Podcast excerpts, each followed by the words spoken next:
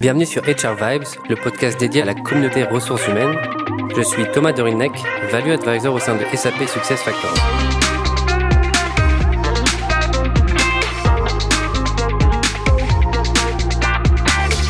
Dans un monde où le travail n'a jamais changé aussi rapidement et profondément qu'aujourd'hui, où le talent est vital, rare et toujours en mouvement, il existe une opportunité collective de changer le travail pour de bon. Aujourd'hui, nous accueillons Virginie Boutin, CEO et fondatrice de Bloomer Impulse, entreprise florissante de coaching.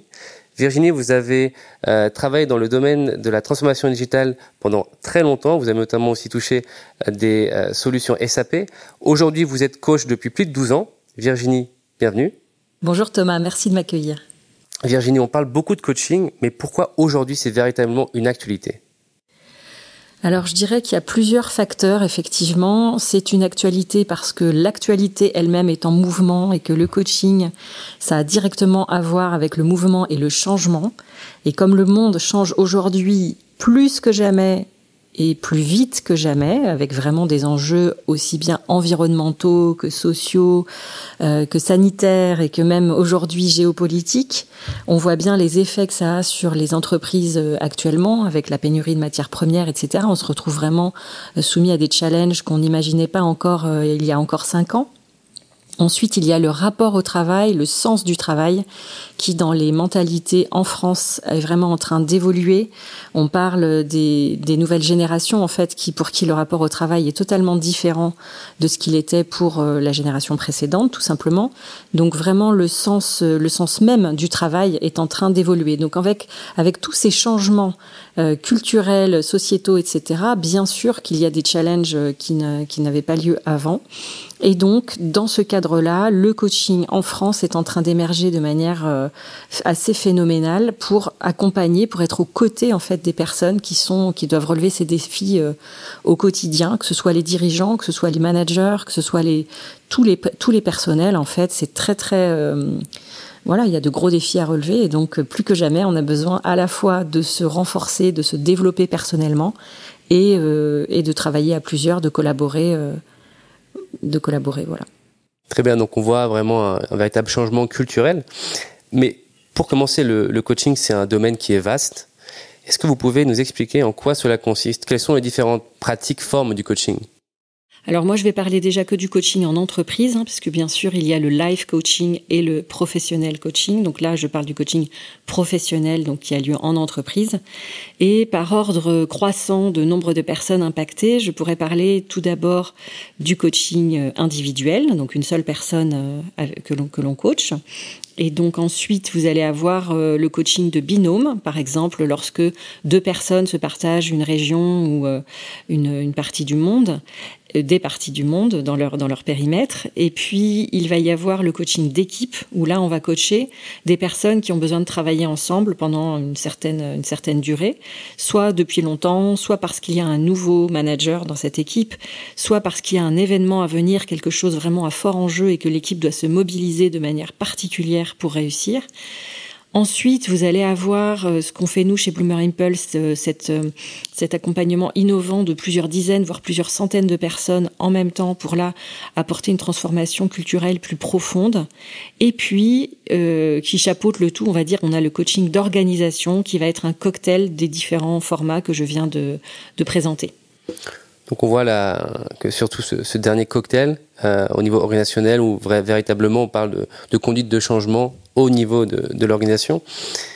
Et comment choisir un coach? Alors ça, comment choisir un coach euh, Aujourd'hui, c'est une profession très très, c'est une vraie profession parce que justement, il y a eu beaucoup de, de, de mauvaises réputations sur ce métier avant que ce soit professionnalisé. Aujourd'hui, il y a un diplôme RNCP de, de coaching, donc c'est validé. Et comment moi je choisis euh, mes coachs puisque j'anime une, une communauté de 25 coachs professionnels Je les choisis d'abord sur la formation. Donc je m'assure que ces personnes ont suivi une formation d'au moins 100 heures dans une école agréée. Ensuite, je m'assure que ces personnes ont une expérience, c'est-à-dire qu'ils ont des heures de vol, si on peut comparer avec un pilote d'avion. Donc, ce sont des personnes qui ont déjà coaché en entreprise plus de 150 heures. Et Troisièmement, euh, ce sont des personnes supervisées, c'est-à-dire que ce sont des personnes qui remettent en question régulièrement leur pratique avec quelqu'un de plus senior qu'eux ou, euh, ou avec un groupe euh, en intervision de, de coaching pour accepter aussi de se remettre en question, de changer, de prendre du recul par rapport à sa propre profession. J'aime beaucoup ce, ce, dernier point où il y a une forme d'amélioration continue euh, du coach aussi. Euh, très bien, mais, mais pourquoi et surtout quand penser à activer le levier de coaching en entreprise? Alors il y a des grands cas euh, assez standards, on va dire, pour, euh, si je reviens à mes différents formats, le coaching individuel, très souvent, ça va être lors d'une prise de poste. Donc soit parce que le poste lui-même est à fort enjeu, par exemple un poste de direction générale ou un poste de DSI, mais aussi parfois lorsque la situation est à fort enjeu et que par exemple c'est une équipe qui fonctionnait, qui a fonctionné longtemps sans personne ou que le ou que la personne elle-même qui prend le poste euh, n'avait pas ce poste avant et que c'est une grande marche, la, marche est haute on va dire pour la personne. Il y a beaucoup de nouveaux à intégrer en très peu de temps, donc c'est challenging, donc c'est tout à fait une bonne prescription, on va dire le bon moment pour prescrire un, un coaching. Ensuite, dans une équipe, je vous l'ai dit tout à l'heure, euh, il y a des moments clés dans une équipe, notamment quand, par exemple, s'il y a beaucoup de turnover et que l'équipe vient, vient récemment d'être entièrement chamboulée, remaniée, c'est un bon moment pour redémarrer sur des bases saines et, euh, et se faire accompagner pour bien travailler ensemble. Euh, il y a également, euh, dans les cas de, du coaching d'organisation qu'on évoquait également, là, ça va être quand le secteur de l'entreprise ou que l'entreprise elle-même vient de subir une secousse ou va subir une secousse et qu'on peut l'anticiper. Par exemple, je vais en parler plus tard dans les success stories, mais euh, par exemple, le, métier de comptable est aujourd'hui extrêmement en pleine transformation puisqu'il est fortement digitalisé. Ça veut dire que ce que faisait un comptable lambda pendant 60% de son temps va disparaître. Et cette personne doit complètement, enfin à 60% réinventer son métier.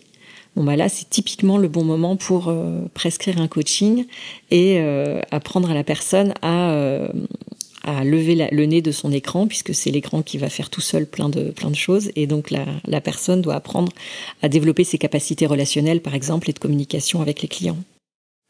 Alors Virginie, on prend bien ces différents euh, moments où le levier coaching peut être activé. Est-ce que vous pouvez nous donner quelques exemples, quelques success stories? Oui, alors j'en ai deux en tête, par exemple. Donc l'accompagnement, par exemple, individuel d'une dirigeante d'un cabinet de conseil. Euh, elle a fait appel à mes services à un moment où son cabinet avait cinq ans. Et c'est un moment parfois clé parce que les cinq premières années d'une entreprise, on va dire, elle a cravaché, elle a eu les mains dans le cambouis, elle s'est occupée de produire, euh, elle était là vraiment pour que son entreprise décolle. Et puis au bout de cinq ans, voilà, il y a une certaine sérénité qui peut euh, apparaître, mais en même temps, il ne faut pas s'endormir sur ses lauriers. Et donc c'est un moment très charnière. Et donc c'est à ce moment-là que je l'ai accompagnée pour que justement elle prenne du recul et soit moins dans la production, se libère de tout un tas de croyances euh, qui, qui la mettaient sur le pont tous les jours et qui l'empêchaient d'avoir du temps pour elle, pour euh, se rassénérer et également pour anticiper parce qu'en fait les dirigeants ont besoin d'avoir du temps du temps calme, du temps euh, à l'écart pour euh, anticiper la suite et justement innover et être hyper stratégique. Sinon, on n'est que tactique, on est sur le terrain tous les jours, on est en mode réactif, mais on a besoin de temps et de recul pour être en mode proactif, ce qui est vraiment l'apanage du, du dirigeant. Voilà, donc j'ai elle. Et puis j'ai également, euh, avec euh, Bloomer Impulse, nous avons accompagné et nous accompagnons toujours euh, l'entreprise fiduciale, les fameux comptables. Et euh, cette DRH corporate de Fiducial a fait le pari donc de faire accompagner euh, plusieurs centaines de collaborateurs justement pour accompagner la transformation métier de, dont, que j'évoquais tout à l'heure sur le métier de comptable qui est en pleine euh, en pleine révolution littéralement et dans deux ans je pense que 60% du métier de, de comptable sera entièrement euh, différent. De, de, très belles histoires euh, aussi d'actualité, car euh, effectivement, comme vous mentionnez, le, le, métier de comptable change, mais aussi beaucoup de métiers euh, changent avec la digitalisation. Euh, pour, d'un point de vue plus RH, quel est aujourd'hui pour vous le, le, rôle des ressources humaines vis-à-vis -vis du coaching? Et pour aller un peu plus loin aussi, comment trouver la bonne formule avec les différents coûts qui sont associés au coaching? Alors, le rôle des RH pour moi est le rôle du filtre, du référent. Vraiment, de, les RH, ce sont à eux de, de, recruter voilà, les bons coachs qui, vont correspondre aux personnalités et à la culture de leur, de leur entreprise. Ensuite, leur rôle est également de faire la pédagogie du coaching dans leur organisation et notamment d'amener ça auprès des dirigeants, des équipes, des personnels au sens large. Comme vous le disiez Thomas, aujourd'hui le, les métiers changent, le, le, rapport au travail change, etc. Donc, ce qui va compter aujourd'hui, ce sont plus les compétences comportementales que les compétences techniques.